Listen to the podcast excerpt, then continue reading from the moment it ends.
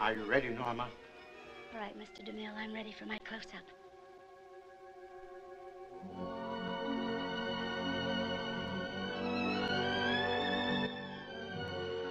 Bienvenidos y bienvenidas a un nuevo episodio de Lista para el primer plano. ¿Cómo están? Yo soy Victoria Iraldi y en el episodio de hoy vamos a hablar de M. Night Shyamalan, un director que hoy en día es bastante como polémico, divisivo. ¿Y por qué decidí hablar de M. Night Shyamalan en, este episodio? Por un par de razones. La primera y la más directa, digamos, es que hace unos días vi su última película que es Knock at the Cabin o o Llaman a la Puerta, que es eh, creo que el nombre que le pusieron acá en Argentina. Es su última película, protagonizada por Jonathan Groff, eh, Dave Bautista y Ben Aldrich. Y la verdad que me gustó mucho. Y me sorprendió lo que me gustó.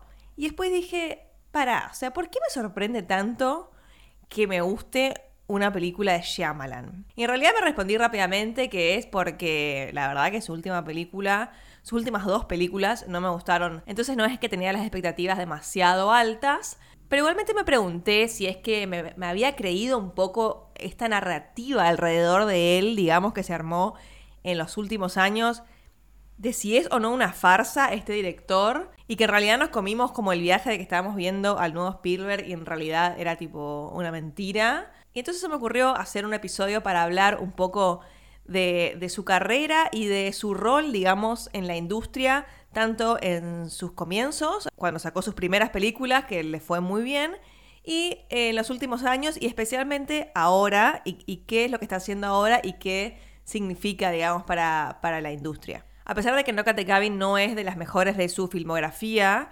eh, sin embargo es una muy buena película, es un buen thriller, contenido, corto, efectivo.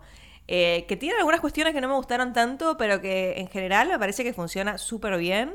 Tiene, mantiene mucho la atención. No voy a spoilear acá, o sea, voy a hablar más de Knock at the Cabin al final del episodio. Así que si no la vieron, pueden, van a poder escuchar la primera parte del episodio más sobre Shyamalan. Y después voy a avisar cuando voy a hablar eh, de Knock at the Cabin. Pero lo, que les digo es que si no la vieron, véanla. Está, no sé si deben seguir en el cine o si no, bueno, ya está para, descargar y seguramente si escuchan esto en el futuro, seguramente estará en alguna plataforma. Eh, pero bueno, me sorprendió mucho, me gustó y más allá de la, de la, trama, digamos, de lo que pasa, me quedé como abrumada de, de, las ideas visuales que tiene Shyamalan para filmar esta película. Y ahí digo, claro, o sea, no sé qué me estoy sorprendiendo tanto si esto es realmente, como que ahí me acordé, digamos, de, de lo bueno que es Shyamalan eh, y, de cómo puedes filmar algo de forma interesante, aunque esté, sean cuatro personajes en una habitación. Y, bueno, y quedé como medio manija después de que vi Knock at the Cabin. Así que justo fue fin de semana y me vi algunas de sus películas más viejas. Eh, que no veías un montón en realidad. O sea, Sexto Sentido es la que vi más veces, como que la tengo más presente. Pero, por ejemplo, Señales y The Village no las veía hace muchísimo.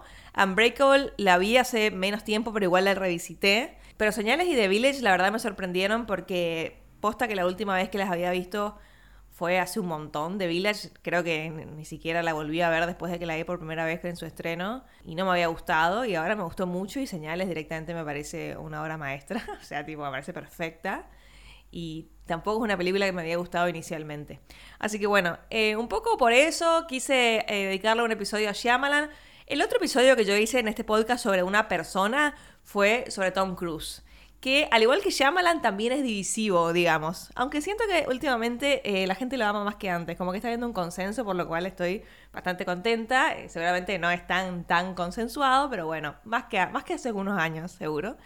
Y Shyamalan veremos, veremos qué, qué para su futuro, porque tiene una carrera muy interesante y justamente por eso, porque es divisivo, es interesante para hablar de él y por qué genera lo que genera.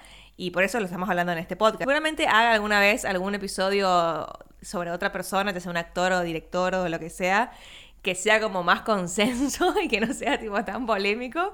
Pero bueno, eh, por ahora nos quedamos con estos. Así que hablemos un poco de Shyamalan y después sobre Knock at the Cabin.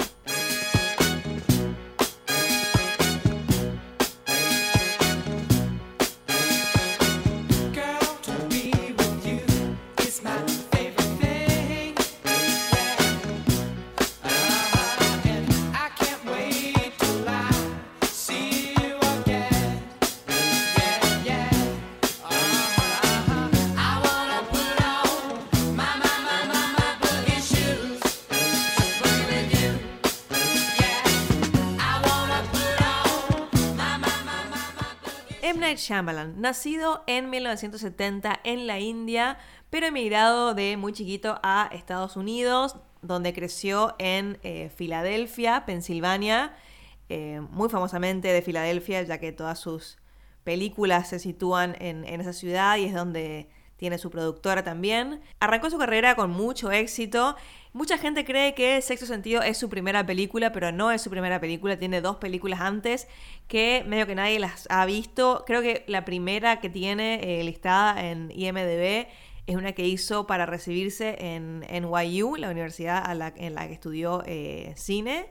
Y después tiene otra. Y en 1999 estrena Sexto Sentido y se dispara su fama, su nombre, todo, porque Sexo Sentido ha marcado una generación. O sea, estrenada en 1999, eh, yo recuerdo muy patente cuando fui a ver Sexto Sentido. Eh, era muy chica, pero me fui a ver ya sabiendo el final, porque alguien me spoileó el final. Y eh, spoiler o spoilear no era un término que se usaba claramente en 1999 pero un poco que por el final de Sexto Sentido, o sea, el plot twist de Sexto Sentido, que, bueno, hoy en día es una película muy famosa, así que todo el mundo sabe que Bruce Willis está muerto, pero como que en ese momento recuerdo que era, era como una cosa trascendental, era como saber que, eh, no sé, Darth Vader era el papá de Luke, es tipo, ese tipo de giros, digamos, que han marcado, que han pasado a la cultura pop eh, de una forma increíble, incluso, bueno, la frase de eh, el personaje de Haley Joel Osmond de I See Dead People, Veo Gente Muerta, también ha sido como súper eh, popular. Eh, ha aparecido en Scary Movie, en los clips de los Oscars, en cualquier montaje como de películas y momentos memorables de películas aparece. realmente lo que causó sexto sentido a nivel cine, popularidad y como cultura popular fue realmente muy enorme. Fue nominada a Mejor Película y M. Night Shyamalan nominado a Mejor Director con tan solo 27 años que tenía cuando dirigió esta película, lo cual ya es bastante como admirable, ¿no? O sea, es como con justa razón que ganó su popularidad y su admiración y un poco que sacudió a la industria del cine eh, de, ese, de ese momento, porque claro, salía este director emigrado de la India, eh, muy jovencito, que decían todos lados que Spielberg y Hitchcock eran como sus ídolos. Entonces la industria como que él empezó a prestar eh, mucha atención. No sé si están seguras si el término spoiler como que viene directamente asociado a Sexto Sentido y a la carrera de Shyamalan, pero es probable que un poco sí. O sea, como les digo, en este momento no había redes sociales, como que no se usaban demasiados términos en inglés en el, en el día a día. Eh, como es hoy en día, así que no, no sé cuándo se terminó de acuñar exactamente el término, pero estoy segura de que Sexto Sentido tuvo algo que ver, esto del plot twist eh, y del spoiler y que no te arruinen el final, pero lo que tiene de maravilloso Sexto Sentido, que me parece que es una película perfecta también, eh, es que funciona mucho más allá del plot twist. O sea, como les digo, yo cuando la vi sabía del giro, sabía que Bruce Willis estaba muerto. Estoy segura que muchos de ustedes también, porque especialmente si la vieron como años después, es como algo que se sabe, ¿entendés? O sea, como que para compararlo nuevo con lo de, con la de Star Wars, es como saber sí o sí que Darth Vader es el papá de Luke. O sea, como que no hay forma de que vivas en este planeta Tierra y no sepas eso. O sea, así de popular es. Y me parece que la película no solo que no se arruina, sino que se fortalece un montón. Es una, película que incluso si la ves sin saber el final, la volvés a ver y me parece que crece muchísimo más porque la forma en que está tratado el, giro es eh, completamente... O sea, es, es, por un lado manipulador, pero está completamente ganado. O sea, me parece que no es para nada conveniente, no sucede nada como tirado de los pelos que no tenga sentido. Eh, está muy bien y, más allá de, lo sorpresivo del giro, me parece que es eh, una gran película por Bruce Willis, o sea, como que tiene ahí una interpretación muy buena. Creo que esa y Unbreakable son sus mejores actuaciones. Unbreakable, justamente película de Shyamalan que se estrena un año después, en el año 2000. Bruce Willis es un tipo al que yo quiero un montón y la verdad que me pone re mal por, por todo lo que está pasando, que ahora está eh, enfermo. pero nunca me pareció como un actor muy talentoso. O sea, creo que es una estrella, es muy carismático. Eh, en Die Hard la rompe, o sea, su John McClane es lo más icónico que, vas a ver en, tu vida, pero me parece que nunca fue como un actor demasiado virtuoso. Sin embargo, creo que en sexto sentido es realmente de sus mejores interpretaciones. O sea, como que tiene una mirada muy triste todo el tiempo, que te transmite esa sensación de soledad y todo que obviamente es muy coherente con el personaje y con lo que le pasa en, la película. Y creo que la dupla con Haley Joel Osmond es perfecta, tienen mucha química y funcionan muy bien. Y también Haley Joel Osmond es la otra gran razón por la que esta película funciona a la perfección. O sea, realmente es increíble, inhumano, extraordinario, extraterrestre que ese chico sea tan chiquito y actúe de esa manera. O sea, ¿cómo te rompe en la escena que le dice que, ve gente muerta, en la escena con la mamá en el auto sobre el final cuando le cuenta a la mamá su secreto y, le dice esto de la abuela que habló con él? Es, es como, es realmente conmovedor y este chico es... Eh, de, otro planeta. Y es muy particular después cómo siguió la carrera de Hayley Joel Osmond, eh, que sigue actuando, viste que aparece por ahí en cada tanto en, en lugares, como en series y en cosas, y es como muy simpático. Pero acá realmente me parece que Shyamalan eh, hizo un descubrimiento extraordinario con este chico, que si no tenés un, un niño que, que sostenga escenas de, del nivel dramático que tiene esta película, realmente creo que no puede funcionar pero funciona todo perfectamente gracias a este chico que fue también nominado eh, al Oscar, o sea, como era, me acuerdo que, me recuerdo este momento, yo era muy, muy chica, pero me acuerdo mucho que era, los Oscars todavía en este momento eran como algo de lo que se hablaba en, en, el común de la vida, o sea, como que hoy en día yo, bueno, los cubro, siempre hablo de los premios, tengo episodios acá sobre nominaciones, voy a hacer uno solamente después de la entrega de los premios, etcétera.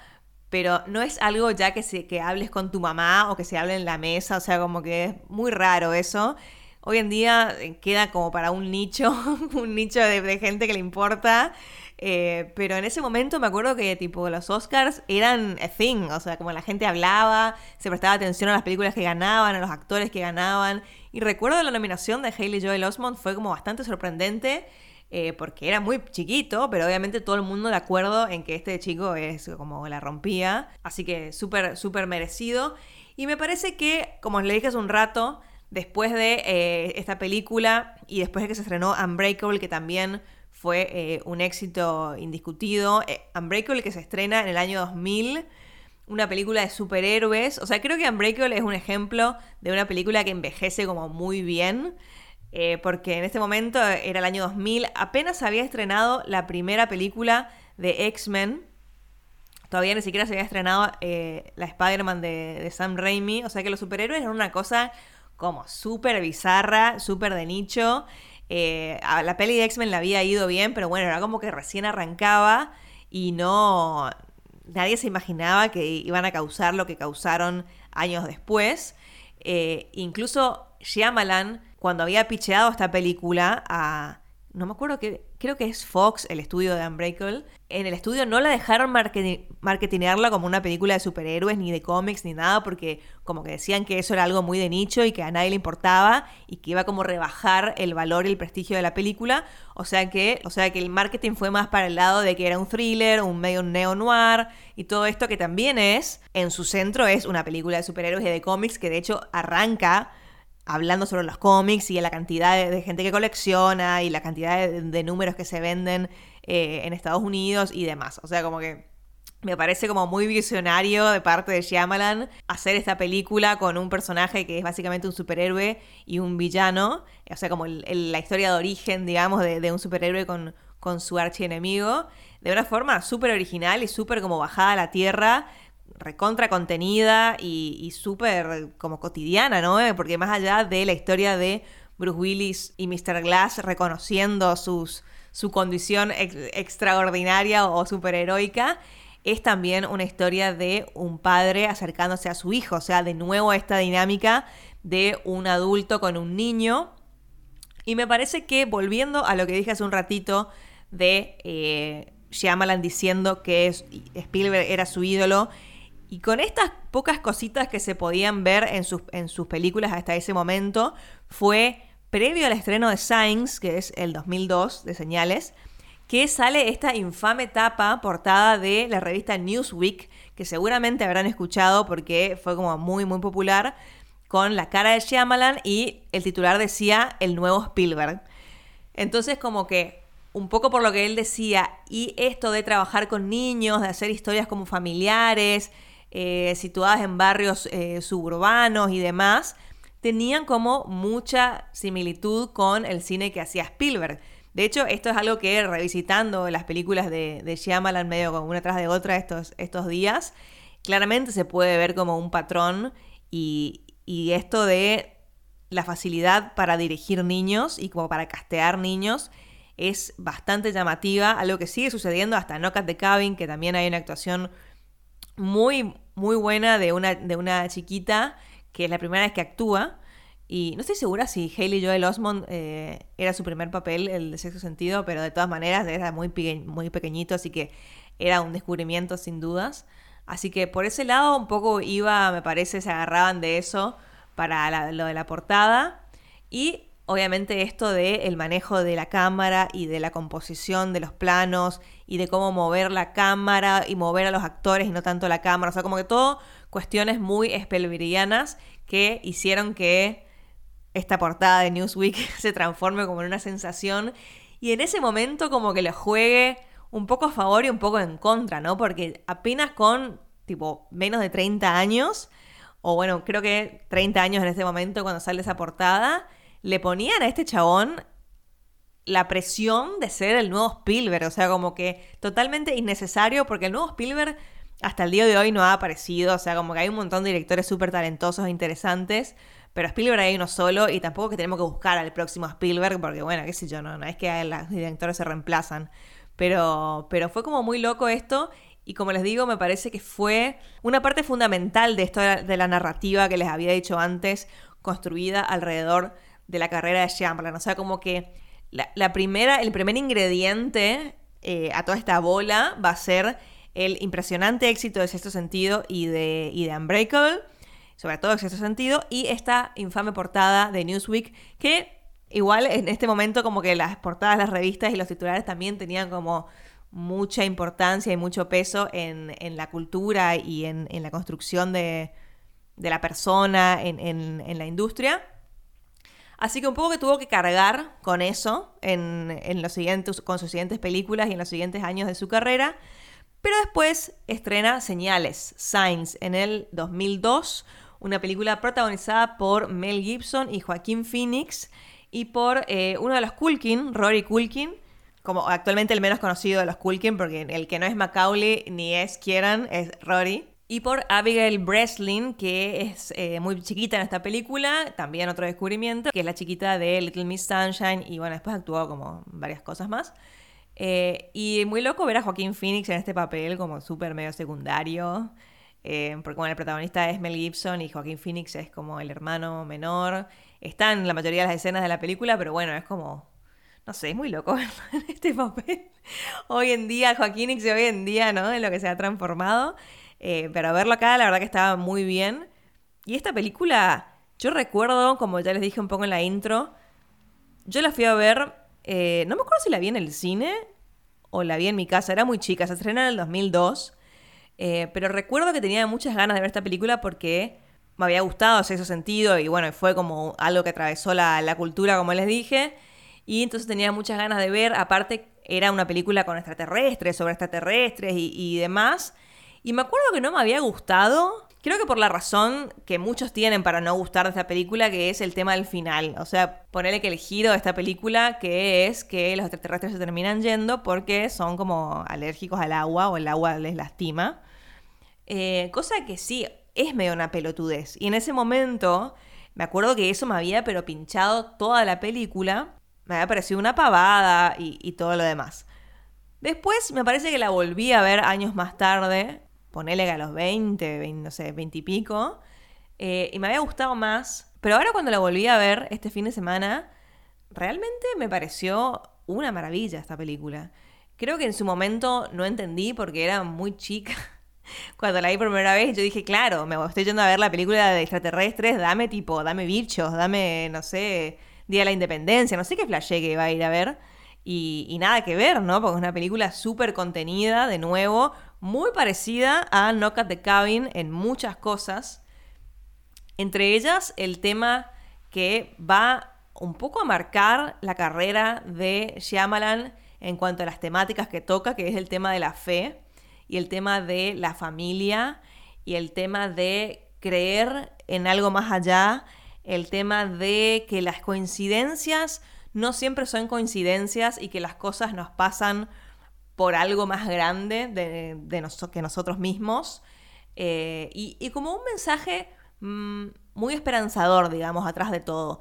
Que un poco también, para volver a compararlo con Spielberg, podría decirse que es algo que comparte con Spielberg porque aunque no en todas sus películas, sobre todo en, las en una de sus últimas, que Spielberg ha mostrado un lado como un poco más pesimista y, no quiero decir cínico, pero, pero sí pesimista, porque creo que Spielberg jamás ha sido cínico, pero sí un poco más, menos optimista, digamos.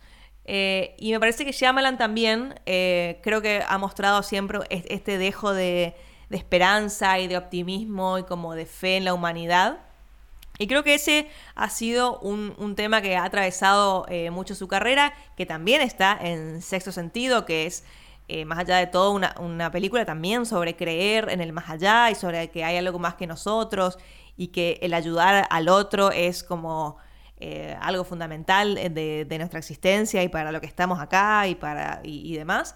Y bueno, en pocos señales es sobre eso y es como una historia que tiene un contexto de, extraterrestre, de invasión extraterrestre, que tiene también una, cosa espectacular que es cómo trabaja el fuera de campo, digamos, porque en realidad nosotros nunca vemos ninguna invasión extraterrestre, salvo por lo que estos, esta familia se entera y por algunas cosas que ven en la tele, en las, noticias, o lo que le cuenta esta sheriff, pero nunca vemos nada porque también es una película dentro de todo barata, o sea, como que es muy limitada.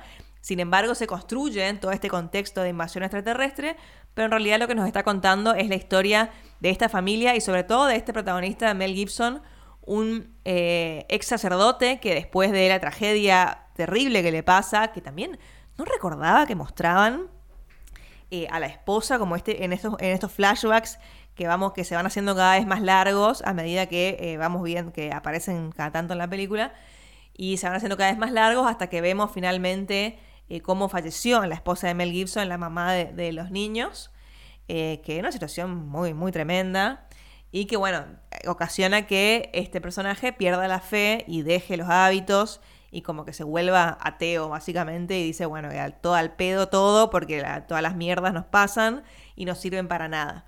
Y bueno, un poco el arco de él es darse cuenta de que, de que no es tan así, de que de que no hay que tener una mirada tan cínica, sino como que hay que tener un poco de fe y e, es muy, es muy linda el momento final de él con el hijo y dándose cuenta de, de también cerrando el arco de que él tenía asma y todo eso y que eso lo, termina salvando. Me parece hermoso, o sea, es como muy bello y los extraterrestres son como una anécdota, ¿no? No importa si eran extraterrestres o qué mierda estaba pasando o eran zombies. Lo que te quería contar la película era otra cosa. Y claramente cuando la vi por primera vez, no sé que tenía tipo 12 años o 13, no había entendido esto. Entonces no, no había valorado por la historia increíble que es y cómo está, cómo está contada. Tiene un manejo del suspenso también esta película increíble, cómo maneja eh, los espacios. Eh, también, como les dije, es una, muy similar a Knock at the Cabin, que también están la mayoría del tiempo en esa casa. O sea, no, no están no está encerrada en una sola locación como en Knock at the Cabin, pero estamos la mayoría la mayor parte del tiempo en, en esa cabaña de donde vive la familia, que se filma de todos lados, con recursos impresionantes. Hay una secuencia cuando, ya sobre el final, cuando bajan al sótano, que es impresionante, se apaga la luz, hay un momento como súper tétrico donde hay una mano que le agarra al nenito, es como todo muy increíble. El, momento de la, cuando ven el video de la fiesta grabada en Brasil, en las noticias, eh, también es como, te pone la piel de gallina. Eh, así que es súper lograda, o sea, como en tensión, y en, en, contenido a nivel personaje y a nivel mensaje me parece que es súper poderosa. Pero, volviendo a, después de esta review de Science, eh, un poco le pasó eso, como que el tema de la revelación de los extraterrestres afectados por el agua termina perjudicando la película y el recibimiento de la película y cómo muchos la recuerdan.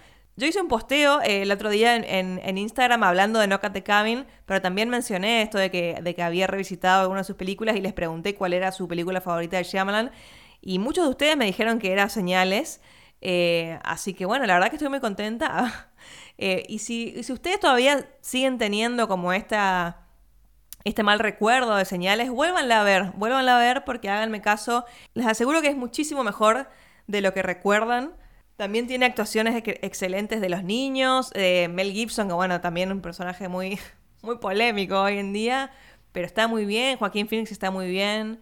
Eh, y como les digo, la, forma de componer los planos de, de, Shyamalan, el cameo que se pone a él acá en esta película es como bastante interesante, porque él es como el chofer que termina matando a la, a la esposa de, Mel Gibson. Es cine, chicos, es cine, así que mírenla, si, es que no la recuerdan bien, eh, y, van, a, van, a, van a darme la razón. Y después de tres éxitos seguidos, digamos, de Sexo Sentido, Unbreakable y señales, esta narrativa alrededor de Shyamalan empieza un poco a girar en torno a que es un director que recurre siempre al plot twist, justamente esto que les estaba diciendo, y como que depende en sus películas del giro y de la revelación del tercer acto, digamos.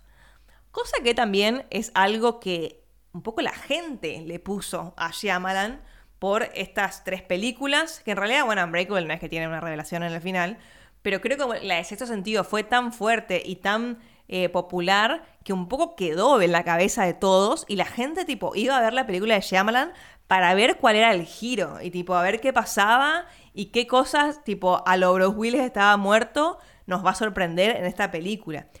Y, y, me parece que eso termina perjudicándolo muchísimo, porque justamente creo que la gente que recibió mal señales fue por eso, porque el giro, entre comillas, de los extraterrestres eh, siendo, alérgicos al, siendo alérgicos al agua era una pelotudez, porque tampoco, también queda como, bueno, entonces, ¿cómo, ¿cómo pueden no saber que había agua en este planeta? Si literalmente es tipo el 80% de agua, o sea, no sé, como un montón de cuestiones que en realidad no tienen demasiado sentido, pero como que no importan, porque no, no es que era lo importante de la película.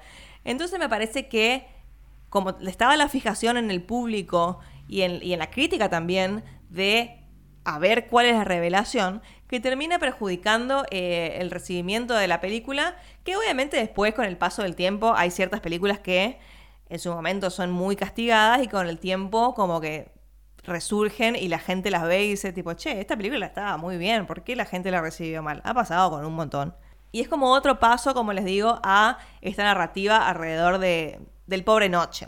Su siguiente película es del 2004 y es The Village o La Aldea, como se llamó acá. Y esta película un poco termina sufriendo también por esto que les dije de el giro y a ver cuál es el giro. Esta película yo recuerdo que tampoco me había gustado porque el giro me parecía como demasiado previsible y porque también en este momento cuando yo la vi, esta creo que yo no la volví a ver hasta, hasta, hasta tres días atrás, porque tenía esa, como esa sensación de que el giro me había parecido una pavada también, porque como que todo el tiempo se veía venir. Y es cierto, o sea, como que siento que es un poco previsible, pero me parece que esta vez que la vi me gustó muchísimo más. Eh, creo que igual de todas estas es la que menos me gusta, o sea, me gusta mucho más Sexo Sentido, Unbreakable o Signs. Pero me parece que The Village tiene como una gran construcción también de mundo. Eh, tiene una fotografía espectacular de Roger Dickens, o sea, como top, top. Y tiene un cast que no recordaba que fuera tan bueno. O sea, está, bueno, Bryce Dallas Howard es eh, la protagonista. Vuelve a estar Joaquín Phoenix en otro papel súper raro, pero que me encanta de él. Y tiene como un romance con Bryce Dallas Howard que la verdad me sorprendió lo mucho que me funcionó. O sea, me pareció como súper tierno y súper dulce entre estos dos personajes, como muy sincero. Eh, también está William Hart, está Sigourney Weaver, un montón de gente, la verdad, como un cast impresionante, porque claro, a esta altura Shyamalan ya tipo hacía lo que quería.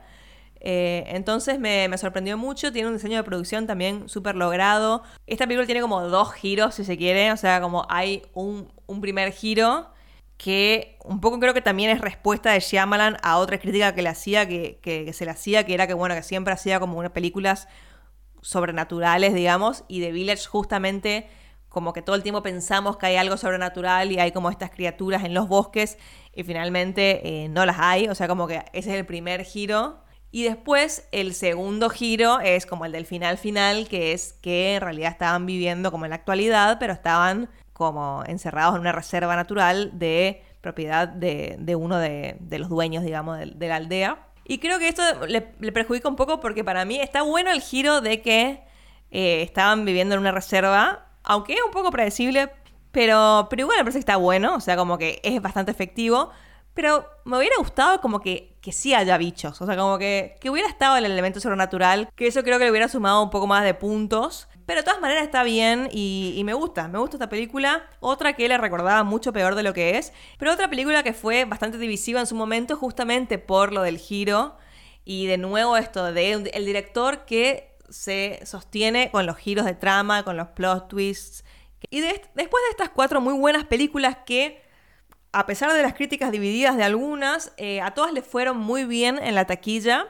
Y después de esto es que la carrera de Shyamalan empieza como a tambalear y que la narrativa negativa sobre su persona empieza a crecer. También un poco ayudado por algunas cuestiones que se iban trascendiendo de que Shyamalan era como muy arrogante, de que se había como subido al pony y que su próxima película que iba a ser Lady in the Water, que esta la vi y le recuerdo que es muy mala y esta no la volví a ver, pero esta parece que el consenso de que es mala en serio. Eh, pero bueno, fue pésimamente recibida, pero cuando él andaba dando vueltas con este guion, parece que muchos estudios como que tenían algunas cuestiones, como que no, no entendían bien, y él como que en vez de decirle, bueno, mira, voy a modificar esto, porque como que no aceptaba ninguna crítica y directamente se iba a la mierda con su película a otro estudio y como cosas así, eh, como que no quiso cambiar nada, como que estaba muy, muy en la suya, como que a mí nadie me puede decir nada.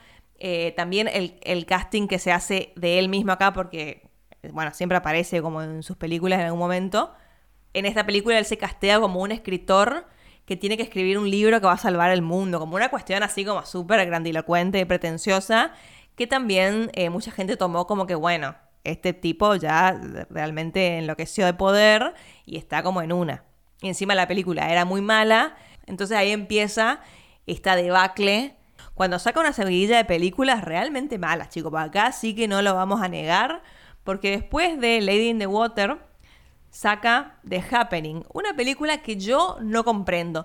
Con esta película se armó medio una cosa de culto, o sea, como vieron esas películas tipo de Room que no sé, son tan malas que hay gente que las va a ver y tipo se fuma uno y se cae de risa. Bueno, me parece que algo así empezó a pasar con The Happening. No estoy segura de que a nivel de The Room, pero eh, hay gente que la ama, digamos. Yo no la, no la entiendo. O sea, realmente no sé qué quiso hacer acá eh, Shyamalan. O sea, como el registro en el que están actuando Mark Wahlberg y Zoe Chanel es muy, muy, muy raro. O sea, nunca entendés si es como en broma, si es, tipo, es una sátira o qué mierda es. O sea, al menos yo no lo entiendo, no, no sé. Los diálogos nunca fueron bueno, hay veces que están bastante bien, pero como que nunca fue demasiado el fuerte de Shyamalan y acá se siente como más acartonado que nunca, o sea, como gente hablando de, forma, de formas que no se hablan. Eh, muy extraño. Así que a esta película la mataron. O sea, realmente no, no era la mejor película para venir después de Lady in the Water, que ya te había ido mal con la crítica. No era el momento para sacar una película como The Happening, que capaz, tipo, no sé, en 50 años termina siendo una joya. Yo hoy en día no la entiendo y no la volví, no la volví a ver, pero porque recuerdo que es como, no sé, medio ridícula. Y ahí la crítica lo mató, o sea, como que dijo que el nuevo Spielberg, ¿qué nuevo Spielberg? Un desastre, una farsa, como que empezaron a tirarlo abajo, pero de una manera que hace de cuenta que estábamos hablando de Tommy Wiseau, era tipo, era mejor, ¿entendés? Entonces después de esto, como que Shyamalan, esto en realidad él lo dice hoy en día, porque en ese momento yo la verdad que no sé qué decía, pero eh, ahora estuve leyendo algunas entrevistas y escuché una charla que él dio, o no, no es una charla, como un discurso que él dio hace unos años en una universidad, la Universidad de Filadelfia, que le dieron como un reconocimiento. Y ahí él dio un discurso hablando un poco de todo esto, de este momento como oscuro de su carrera. Y, en otras entrevistas también se refiere a esto y que él medio dice que se empezó a creer como la narrativa esta sobre él y empezó como a, perder fe en sí mismo, a dudar de su talento, a dudar de cada idea que se le cruzaba por la cabeza, o sea, como que, o sea, que se cuestionaba todo lo, que hacía, cualquier idea original que tenía, y entró como en una crisis muy grande eh, creativa, porque obviamente que le afectó todo lo que decían de él y, los fracasos que, que había hecho. Y ahí fue que él dice, no lo reconoce explícitamente, pero por un par de entrevistas que escuché, él como que da a entender que un poco vendió su alma al diablo, porque después él hace The Last Airbender, una película, un live action de lo que tengo entendido que es un dibujito, eh, una serie animada. La verdad que no tengo idea de qué mierda es The Last Airbender. Esta película no la vi. Tampoco sé cuál es la propiedad intelectual, pero bueno, es como una adaptación. Y después de esto hace After Earth, es una película apocalíptica de ciencia ficción con Will Smith y con Jaden Smith, su hijo. Estas dos películas son sus dos películas más caras de su carrera y em, creo que costaron alrededor de 150 millones de dólares cada una. Y son películas medio por encargo, digamos. O sea, como que ya no estamos hablando de ideas originales suyas, como sí habían sido hasta ahora sus películas. Agarró plata y hizo estas películas medio sacrificando eh, lo que hoy en día él considera como más sagrado de todo, que es su relación con la historia que está contando. Eso es lo que él dice ahora y un poco dice también en, en el discurso este que está muy bueno, o sea, después eh, si quieren búsquenlo, está en YouTube. Y bueno, encima estas películas que son muy caras, les va muy mal a las dos, tienen pésimas críticas, les va mal con la taquilla y son pérdidas muy grandes para los estudios que eh, las financiaron. Así que él terminó como de, enterrarse y de, de, perder completa fe en sí mismo y de cuestionarse todo su talento y toda su vida, básicamente, que es un poco lo que habla en el discurso ese. Como les digo, The Last Airbender yo no la vi. After Earth sí la vi, me pareció aburridísima. Por lo que sé, es como una idea de Will Smith. Tampoco investigué mucho sobre esta película porque la verdad me da una paja. Pero tengo entendido que fue como una idea que tuvo Will Smith y que él se la propuso y como que él fue productor. Eh, y le dijo, bueno, dale, qué sé yo, se agarró la plata y, la hacemos, no hay problema. Pero bueno, después terminó pagándola porque la película le fue eh, para el orto. Después de esta película, que fue en 2013, produjo una serie de televisión en 2015 que yo la vi, no me acuerdo mucho hoy en día, no podría decirla, me acuerdo que en su momento me gustó moderadamente, se llama Wayward Pines, pero en realidad su vuelta viene en 2015 con The Visit. The Visit, esa peli eh, fan footage que si no la vieron, véanla porque está buenísima. Estaba en Netflix hace un tiempo, no sé si sigue estando, pero bueno, si no la vieron, búsquenla en alguna plataforma, debe estar, y si no, eh, ya saben qué hacer. Eh, está, está muy buena. De esta no voy a contar el giro por las dudas porque también tiene un giro, es como su vuelta a los giros. Y, siento que no es tan vista como sus, sus primeras, así que por las dudas no le voy a decir qué es lo que pasa. Y esta película de Visit, a pesar de lo chica que es, es como una parte fundamental de la carrera de Shyamalan, así como lo fue Sexto Sentido en el 99, me parece que lo es de Visit en el 2015. Podrá no parecer tan trascendental, pero sí lo fue. Después de dos fracasos grandes en crítica que fueron Lady in the Water y The Happening, y dos enormes fracasos comerciales como fueron The Last Airbender y After Earth, ningún estudio quería saber nada con Shyamalan. Además de toda la mierda que escribieron críticos, blogs, ya para este momento internet y Twitter ya existía y, y se le tiraba mierda por todos lados. O sea, como que realmente era una lista negra, era Shyamalan y era, no sé, era mufa básicamente. Entonces nadie quería saber nada con este señor. Entonces ahí cuando él tiene una idea, decide una última vez confiar en una idea propia y agarra y saca un préstamo, hipoteca su casa y saca un préstamo de 5 millones de dólares para poder autofinanciarse esta película con esta idea que había tenido, que era de Visit, en forma de fan footage. La filma y cuando la termina de editar va a eh, los estudios a ofrecerla. Ningún estudio quiso saber nada, le dijeron que era malísimo, que no, que no, queremos hacer nada con vos. Entonces ahí como que él entra en un profundo pozo, otro segundo pozo, eh, del que él habla en la charla esta que, que les digo, pensando que va a perder todo, que iba a estar como en un agujero económico, perdiendo su casa y perdiendo un montón de cosas. Y dice que un día tuvo como un momento, una epifanía, eh, que estaba en su casa con una de sus hijas, armando un eh, rompecabezas que habían comprado de mil piezas. Y cuando esparcieron todas las piezas en la mesa, eh, dijeron, no, pero esto es imposible, no, no puedes, es imposible armar este rompecabezas, qué sé yo. Pero después, al pasar de los minutos, encontraron que una pieza encajaba con otra, a los minutos encontraron una tercera pieza que encajaba, y así. Entonces ahí como que él dice en ese, en ese momento tuvo como una epifanía y dijo, ¿por qué, a pesar de lo imposible que nos parecía al comienzo, ¿por qué no nos rendimos? ¿Por qué seguimos buscando la siguiente pieza? ¿Por qué a pesar de que nos costaba, seguimos intentando? Porque sabíamos que había una foto, que había una imagen ahí there was a picture. Bueno, en inglés como que tiene más sentido porque picture es como la foto y también se le dice a la película. Pero bueno, esa que en inglés tiene más sentido esta anécdota. Pero bueno, dijo que básicamente la razón por la que seguían era porque estaban seguros de que al final había algo que se tenía que formar y que no importa cuánto tardes en buscar las piezas, las piezas estaban ahí y aunque te cueste mucho encontrar la siguiente, si vos tenés un objetivo y sabés que el objetivo está ahí, vale la pena seguir intentando. Entonces, ahí, cuando tuvo ese momento de que se le prendió una lámpara, dice que volvió a la sala de edición con The Visit y la miró de nuevo, retocó un par de escenas, las volvió mejores, las volvió a retocar y ahí como que hizo un corte mejorado de su película y la llevó al último estudio que no la habían rechazado del todo, sino que le dijeron, ¿sabes qué? Cuando tengas una versión eh, un poco más terminada, ahí volvé. Y ese estudio era Universal y específicamente Blumhouse con eh, el productor Jason Blum, que también es eh, un productor bastante conocido, Blumhouse de películas de terror, que nos ha dado cosas como Get Out, por ejemplo.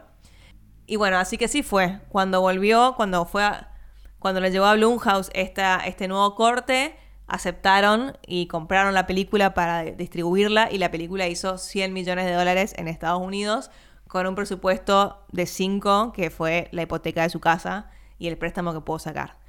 Así que un poco que después de esto él tuvo como un, un segundo comienzo, digamos, como un resurgir y una vuelta a las raíces con una película mucho más pequeña, o sea, como que te les digo que salió 5 millones de dólares. Es un fan footage con actores que no son, creo que ningún actor es conocido, no me acuerdo. O sea, como que volver, volver un poco a lo que lo había catapultado a la fama es eh, lo, que, lo que le va a significar su resurgimiento de las cenizas a Shyamalan. Inmediatamente después de eso viene otra película que fue muy bien recibida, tanto por audiencia como por crítica, y eh, a mí me gusta mucho, la verdad. Esta tampoco la volví a revisitar. La vi solamente en el cine cuando se estrenó, que es Split.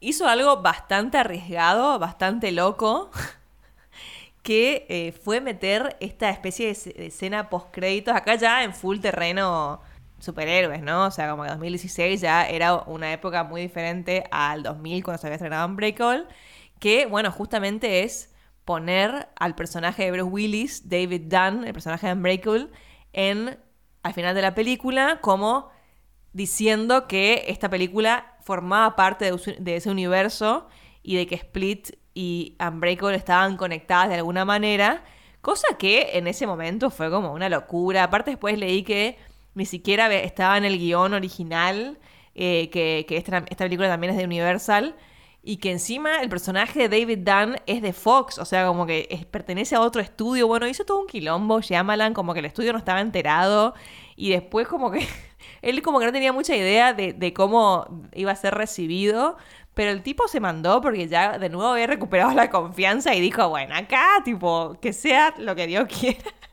Y bueno, y le terminó saliendo bien porque la gente, obviamente, después de ese final, quedó enloquecida. La mitad igual lo había entendido porque creo que no mucha gente había visto Unbreakable o no se acordaba. Eh, porque fíjense, 16 años después que te mete una escena ahí descolgadísima. Era como bastante una locura. Y Split terminó siendo como una secuela no anunciada, ¿no? De, de Unbreakable y una especie de precuela para lo que iba a ser Glass. Eh, Split, también fue autofinanciada, salió un poco más que The Visit, que él la, termina pagando con las ganancias que le quedan después de The Visit, y distribuida, como dije, por Universal. Y Glass también autofinanciada. O sea, a partir de ahora él se autofinancia eh, las películas. No, ya no necesita que ningún estudio le diga sí, hace esto. Él tipo agarra su platita y eh, hace la película. Y después la distribuyen, digamos. Y en 2019 llega Glass y para mí acá como que Shyamalan se volvió a enterrar, o sea, como que volvió a cometer un poco los mismos errores. Hay gente que le encanta Glass.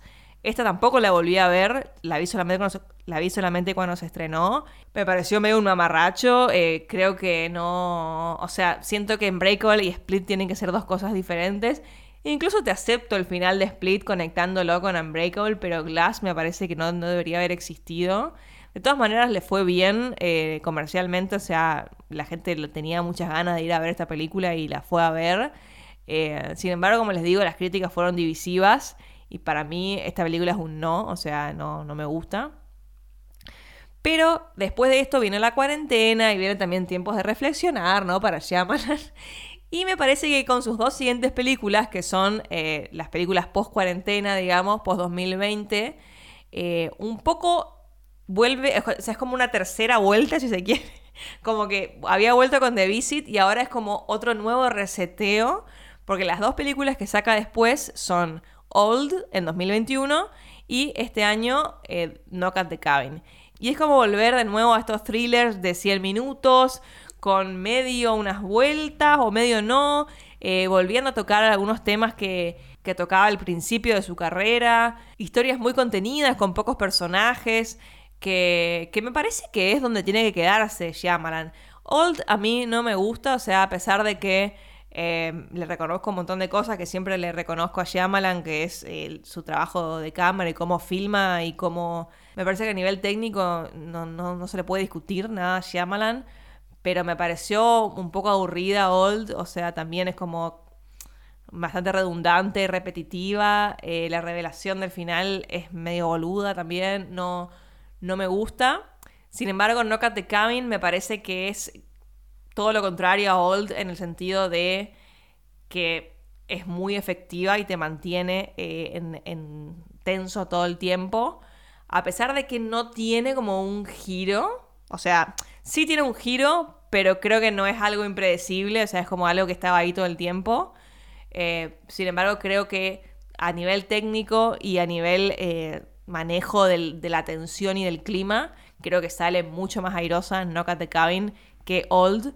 Sin embargo, Old le fue muy bien. Recuerdo que fue una de las primeras películas post pandemia que ganó plata, o sea que logró llevar a la gente al cine y que ganó plata primero porque no se había estrenado en ningún streaming, o sea, solamente se estrenó en, en cines, cosa que recordemos que a primera mitad de 2021 y medio que todo el 2021 para algunos casos, como HBO, eh, las películas se estrenaban en el cine y en la plataforma o aparecían en digital o en alguna plataforma casi inmediatamente. Sin embargo, con Old no pasó eso. Y la segunda cosa que tenía esencial de Old es que tenía un presupuesto muy moderado, cosa que no era demasiado difícil que recupere su dinero y haga ganancia. O sea, no es como el caso, no sé, Wonder Woman, que necesitaba tipo hacer mil millones de dólares para poder ganar plata, cosa que nunca en la vida iba a pasar. En cambio, con películas más chiquitas, con menos ambiciones, como Old o justamente Knock at the Cabin, que ya con un fin de semana les alcanza para recaudar eh, su presupuesto y en la segunda fin de semana ya ganar, ganar plata, eh, es como mucho más factible, o sea, ahí es por donde tiene que ir el negocio. Así que ahí es donde estamos hoy en día con, Shyamalan. Hasta ahora, después de que Knock at the Cabin le fue bastante bien en taquilla, ahora sigue en cartelera acá y, afuera, en Estados Unidos también hace un par de días nomás trascendió de que va a cambiar de estudios. Estas, estas últimas películas de él fueron de Universal, sin embargo, parece que firmó un contrato con Warner para eh, distribuir sus próximas películas. La próxima se estrena en 2024 y se llama Trap. No se sabe la sinopsis ni nada, pero aparentemente eh, van a ser distribuidas por Warner, donde también se aseguró que distribuyan y produzcan la película de su hija, Nepo Baby, que eh, aparentemente también tiene ambiciones de, directora y va a ser una película que no sé cuándo se estrena, pero, pero bueno, va, también va a estar distribuida por Warner. Y tiene otra hija que es cantante, según tengo entendido, y que tiene una canción en Servant, que es la serie de Apple TV. Serie que empecé, pero no la seguí. Eh, me había gustado, pero como que no sé, medio que colgué. Eh, así que bueno, ese sería el futuro de Shyamalan. Como les dije al comienzo, me parece que tenemos que diferenciar un poco lo que es la narrativa que se arma en Internet eh, y en YouTube y en Twitter y en Instagram por un par de likes, que hay un montón de titulares que te van a decir tipo, ah, la debacle de Shyamalan, la farsa, un montón de cosas. Y hay que realmente prestar atención al, a los hechos, digamos, o sea, a lo que representa Shyamalan, al talento que realmente tiene, a las películas que ha hecho y a lo que hay que valorarle, que es un tipo que en ya más de tres décadas ha hecho un montón de hitazos, ha hecho películas, obras maestras y la gran mayoría ideas originales eh, de su cabeza que no se sostienen en ninguna propiedad intelectual, en nada por el estilo y que la gente las va a ver. Y que mal que mal también logró algo que él había dicho en una de sus primeras entrevistas que su sueño era que, que su nombre pueda llevar a la gente al cine. Y hoy en día creo que hay pocos directores que pueden decir que sus nombres llevan a la gente al cine. O sea, que Tarantino, Scorsese, Spielberg y más chiquitos, yo creo que Shyamalan es uno. O sea, obviamente tenemos un montón de otros, tipo, no sé, Damien Chazelle o Denis Villeneuve, pero son como mucho más de nicho. Yo siento que vos le decís a tu tía quién es Shyamalan y capaz que sabe, ¿entendés? Porque le decís el sexto sentido y vas a ver. Eh, en cambio, bueno, otros directores un poco más que las conocemos solamente los de Film Twitter, si te vas un poco más allá del círculo, ya es menos probable que los conozcan. Sin embargo, Shyamalan, con su solo nombre, eh, atrae gente al cine y me parece que eso es algo súper importante y súper valorable.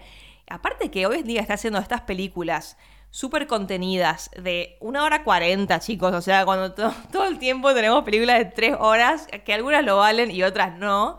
Eh, que, puedo irme al cine a ver una hora cuarenta una película de Shyamalan recontra bien filmada, con una premisa re loca y que me mantenga al borde del asiento, pero es todo lo que quiero en la vida, o sea, como que me parece que tenemos que valorarlo un montón. Aparte acá, viendo su filmografía, chicos, ¿cuántos, o sea, sin contar las dos películas, esas que no vio nadie del, comienzo, tenemos 12 eh, películas, de las cuales, tipo, tres son obras maestras, tipo Sexto Sentido, Señales y Unbreakable. The Village está muy bien. Tenemos cuatro malas. Y después tenemos otras tres que están muy bien. O sea, como que en balance hay más películas buenas que películas malas. Y entre esas tenemos tres que son películas de cinco estrellas. O sea, ¿cuántos directores pueden decir esto? Realmente muy pocos. Y menos siendo tan jóvenes como Shyamalan, o sea, que hoy en día que tiene 50 años, 50 y pico, como que va a seguir haciendo películas, en sus entrevistas también que estuve viendo, dice que además de esta que se estrena el año que viene, ya tiene pensada como tres más, o sea, como que dice que, tiene ganas de hacerlas, pero no sabe si va a tener tiempo o si las va a terminar dirigiendo él o solamente escribiendo o produciendo, pero es un tipo que está constantemente teniendo ideas originales y, me alegra mucho que haya podido recuperar la confianza a pesar de, estos años medio oscuros y estos fracasos que le pueden pasar a cualquiera, que algunas funcionarán más que otras, tipo, algunas serán unas old y otras serán unas de visit o una split, no sé, pero, pero me parece que en la variedad y, en, en, la frescura que me da ir a ver una película de este estilo, tipo estos thrillers cortitos y, que eh, me parece que es súper válido y me parece que es fundamental para la industria hoy en día y también, como ya dije creo que en todos los episodios que grabé hasta el momento, un director que esté comprometido con el cine. O sea, él ha hecho eh, cosas para la tele, pero igualmente está comprometido con el cine y es un director que lleva gente al cine. Y eso, gente, es lo que necesitamos. Así que, Shyamalan, querido M. Night, te quiero mucho y ojalá que tengas un montón de años más de carrera y un montón de películas más y que todas sean buenas. Cuéntenme ustedes qué opinan de M. Night Shyamalan. Ahora voy a hablar un poquito más de Knock at the Cabin. No mucho más en realidad, porque bueno, un poco ya, ya dije. Pero les aviso por las dudas por si hay algún spoiler. Así que si no, si no vieron Knock at the Cabin, vayan a verla y después vuelvan a escuchar esta parte del episodio. Hablemos un poquito más de Knock at the Cabin. Bueno, Knock at the Cabin es la adaptación de un libro, una novela del el autor Paul Tremblay que se llama The Cabin at the End of the World, la cabaña en el fin del mundo. en cuenta que eh, le, habían ofrecido eh, adaptar esta novela, él la leyó y le había encantado la premisa, pero no le había gustado mucho eh, la, resolución, digamos, el final, así que él propuso cambiarla y, y, como picheó lo que él hubiera hecho con la historia y dijo que en un momento como que se lo rechazaron y eventualmente se le volvieron a ofrecer eh, como aceptando estos cambios que él eh, había propuesto. La adaptación está escrita por Shyamalan junto con otros dos guionistas, que no sé si es medio la única vez que colaboró con otro guionista, o sea, que, no la escribió él solo. Con After Earth, eh, Will Smith tiene un crédito de guion, pero creo que es como la idea, no sé si tiene, si es el guion, guion, guion. Yo no leí el libro y no lo voy a leer, así que como que leí, leí simplemente las diferencias y las cosas que había cambiado Shyamalan en la película. Eh, no les voy a decir acá por las dudas de que ustedes quieran leer el libro, no les voy a decir eh, cómo está en el libro, pero sí que hay cosas como importantes que cambian, o sea, pequeños detalles, eh, pero además hay como un par de cambios que son trascendentales y como que cambian un poco la, el, sentido, si se quiere, de, la historia. Y por lo que leí, simplemente voy a decir que los cambios que hace Shyamalan son como muy acordes y coherentes con los mensajes que él suele transmitir con sus películas y a través de su, de su filmografía. Eh, como que es una cosa un poco más... A ver, esta no es una película feliz, pero como que termina con cierta cosa un poco positiva y optimista y esperanzadora, digamos, cosa que en el libro no sucede tanto así. Pero bueno, más allá de eso, esta película, como les había adelantado, me, parece muy buena. Me parece que el manejo de la atención es espectacular desde el minuto uno. Eh, es como muy efectiva, te mantiene al borde del asiento. Y desde el minuto uno, como les digo, que ya arranca con el personaje de, esta niñita, Wen, que es eh, interpretada por Kristen Cui, es el nombre de, la niña, que es muy adorable y está muy bien, encontrándose con eh, el personaje de Dave Bautista, que como que le sale de, atrás de, un árbol, y bueno, obviamente una presencia súper amenazadora, eh, pero que de repente empieza a hablarle como es súper dulce y súper tierno. Y me parece acá, para hablar de Dave Bautista un poco, es bastante increíble lo que está haciendo Dave Bautista con su carrera. Es sin dudas de, de estos ex luchadores convertidos en actores, como que ahora hay varios, o sea, tipo La Roca, John Cena, él, eh, y bueno, creo que hay más, pero ellos son como los más conocidos. Sin dudas, Dave Bautista es el, como el que está teniendo eh, la carrera más interesante a nivel como papeles desafiantes y trabajar con directores eh, muy aclamados. O sea, bueno, recordemos que estuvo en Blade Runner 2049 y en Dune, dos películas de Villeneuve, y bueno, va a estar en la, segunda de Dune también. Y bueno, acá que también la verdad, creo que este es su mejor papel, o sea, como que le, calza, pero perfecto. El, el, rol y me parece que demuestra que realmente tiene talento. Y es difícil por ahí para una persona como él, como que tiene esta corporalidad tan como imponente, ¿no? Castearlo en, en papeles que no sean tan estereotipados. Eh, creo que está haciendo un buen trabajo en, eso, en diversificar un poco, cosa que para este tipo de actores es bastante difícil. O sea, fíjense, La Roca básicamente siempre hace lo mismo. Y De Bautista lo está logrando por sus elecciones y también porque demuestra que tiene talento e interés como en mejorar. Así que la, la verdad muy bien, ¿eh? De Bautista. Además, los otros dos eh, actores son Jonathan Groff y Ben Aldrich, que la verdad que también están muy bien porque la película exige mucho de todos sus actores, sobre todo de, estos dos, de, Eric y de Andrew, que hacen los de los dos papás de, de Gwen, porque están todo el tiempo con intensidad a nivel mil, con primeros planos como en la cara y, están como todo el tiempo eh, muy exigidos, digamos, y me parece que se maneja eh, súper bien. Creo que lo que, más allá de, de la atención y de cómo se va manejando la información y todo esto, que me parece súper interesante, que, o sea, como que nunca sepamos bien, o sea, como que siempre esté la duda de si es verdad lo que le están diciendo o no, de si es verdad que hay un apocalipsis que se va a impedir por esta decisión que ellos tienen que tomar, o si básicamente son parte de un culto suicida o algún tipo de, agrupación delirante. Eh, es como algo clave de la película que se maneja súper bien. Pero más allá de eso, me parece que vuelve a demostrar acá Shyamalan el virtuosismo que tiene para filmar. O sea, esta película está extremadamente bien filmada y para ser en una locación tan pequeña, eh, es increíble la verdad la cantidad de recursos que utiliza eh, Shyamalan para, para, para, que no se sienta monótona, digamos, y para que todo el tiempo sintamos que se está moviendo, que, que estamos como recorriendo esa cabaña, que los personajes, a pesar de que son pocos, siempre están como encuadrados de una manera interesante. Eh, la verdad como me, dejó como bastante alucinada todo el trabajo de cámara de, Shyamalan y un poco me recordó a Señales, no solo por el trabajo de cámara, que igual creo que en esta película es como más, eh, un poco más llamativo, o sea, Señales también está como súper bien filmada, pero en esta es como muy llamativo, más que nada por, por el tipo de lentes que usa, porque está filmada en 35 milímetros, pero también con unos lentes como que son especiales. Esto la verdad que yo no, es que sé de lentes, pero lo había leído en una entrevista. Unos lentes como antiguos que tienen como cambios de foco muy notorios y es algo que está todo el tiempo pasando en la película. Y, señales es como más convencional en eso. También está muy bien iluminada, o sea, eh, escuché también a Shyamalan decir que usó todo luz natural de, esa cabaña, o sea, la, la, luz que entraba en las ventanas era la luz que usaban.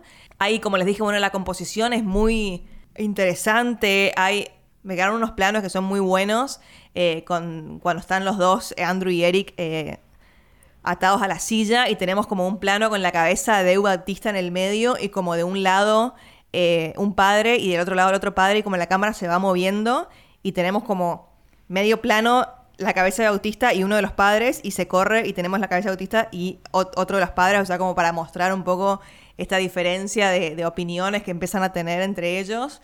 Eh, la verdad me pareció magistral el uso, el uso de todos los recursos en esta película. Los primeros planos, como les dije, es realmente claustrofóbico lo que te hace sentir. Y también hay un montón de, formas de filmar el bosque de afuera, como usando los, los dolly zooms, que es tipo el, efecto vértigo este, que está muy bueno. Travelings para movernos de un ambiente al otro, para salir, para entrar de la cabaña. La verdad es eh, impresionante todo lo que hace Shyamalan con tan poco. Y justamente esta semana vi una película que también sucede dentro de una, de una casa, digamos un departamento en ese caso, que es la nueva de Aronofsky, que es The Whale. Eh, no voy a hablar de esa película acá, solo voy a decir que no me gustó, pero también está como todo el tiempo en un solo lugar y sin embargo es mucho más aburrida eh, como está filmada e incluso la fotografía es como súper como, como que te da sueño básicamente. Eh, así que bueno, fue como un contraste de ver como dos películas que suceden en un mismo lugar, sin embargo una logra sacarle el jugo a, a cada una de sus imágenes y la otra medio que se queda corta. Como les dije, me sorprendió la cantidad de similitudes que tiene con Symes. Primero que nada, el tema de la fe como principal eh, temática que atraviesa la película y el arco de sus protagonistas. O sea, como ya les había dicho, en Symes tenemos el personaje de Mel Gibson, que es un personaje completamente escéptico, que, era creyente, se volvió escéptico y vuelve a creer eh, durante la película. Y acá un poco lo mismo, o sea, tenemos dos personajes que son el de Eric y el de Andrew, que uno es completamente... Los dos, bueno, arranca la película los, dos escépticos a lo que le está pasando, sin embargo, eh, uno empieza a creer y gracias a la creencia y el sacrificio de Eric es como que Andrew empieza también a creer un poco más en, el más allá o en, algo más grande que nosotros y a creer en la humanidad. Y me parece que también todo esto de eh, si vale la pena salvar o no el mundo, teniendo en cuenta que también son dos personajes gays y eso está como está bueno que esté, pero siento que está como tirado ahí y no sé si se llega a explotar del todo o como que se quedan un poco cortos con el tema de eh, el lado LGBT de la película, digamos. Eh, también hay un personaje que es el personaje de Rupert Grint, como que tenemos un flashback y después, bueno, se confirma que conocía a, uno de los personajes y lo había atacado, había hecho un ataque homofóbico a uno de, de ellos, pero queda como medio descolgado, no sé, eso me pareció como un poco raro. Pero bueno, me gusta como el arco que tienen los dos en, en, creer en algo más allá. Y el final, o sea, como que termina un poco como, como pensé que iba a terminar, pero en un momento yo dudé, porque dije, claro, estaría bueno también que, em, que nos quede la duda o que se confirme, porque también es algo como bastante relevante a hoy en día, estos grupos conspiranoicos con ideas apocalípticas y, y raras. Como que está bueno ese tema y hubiera estado bueno que vaya por ese lado, pero siento que es más Shyamalan este otro final, digamos. O sea, como que, que en realidad sí había algo más allá y como este otro final eh, un poco más luminoso, si se quiere, que simplemente cuatro locos que vengan a, matarse enfrente tuyo y a pedirte que, le mates a un miembro de tu familia para nada, básicamente. Sí creo un momento cuando se ponen a explicar eh, lo del tema de los cuatro jinetes del apocalipsis y, y, demás referencias bíblicas que tiene esta película, hay un momento que Eric como que explica todo eso y siento que está un poco explicado de más. Eh, pero la verdad que no me molestó demasiado, como les digo, la peli me gustó, no creo que sea de sus mejores películas, me llama la atención las similitudes con Symes, eh, que creo que está como mejor manejado todo en esa, en esa otra película, pero sin embargo la verdad eh, me gustó mucho. igual por lo que leí está como siendo muy divisiva, hay gente que la, que la encuentra un poco más floja que, que otra cosa, pero para mí me cumplió bien y y como les digo, a nivel técnico me parece como magistral lo que hace Shyamalan con tan poco. Y tengo muchas ganas de ver su próxima película, que, ya les dije que está anunciada para el año que viene. Así que bueno, cuéntenme ustedes qué les pareció No Cat the Cabin, si son de los que les gustó o no. A mí me gustó mucho más que Old, pero hay gente que sí le gustó más que Old que esta. Así que bueno, quiero leerlos. Eh, vayan, les recuerdo que está el posteo en Instagram para que puedan ir a comentarme ahí. Y bueno, espero que les haya gustado este episodio sobre este director tan particular pero tan interesante.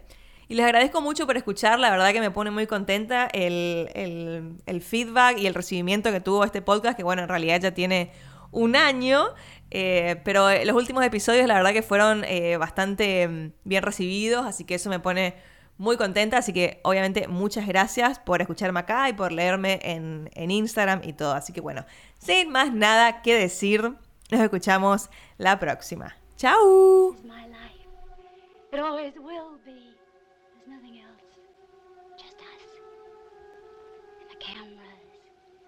And those wonderful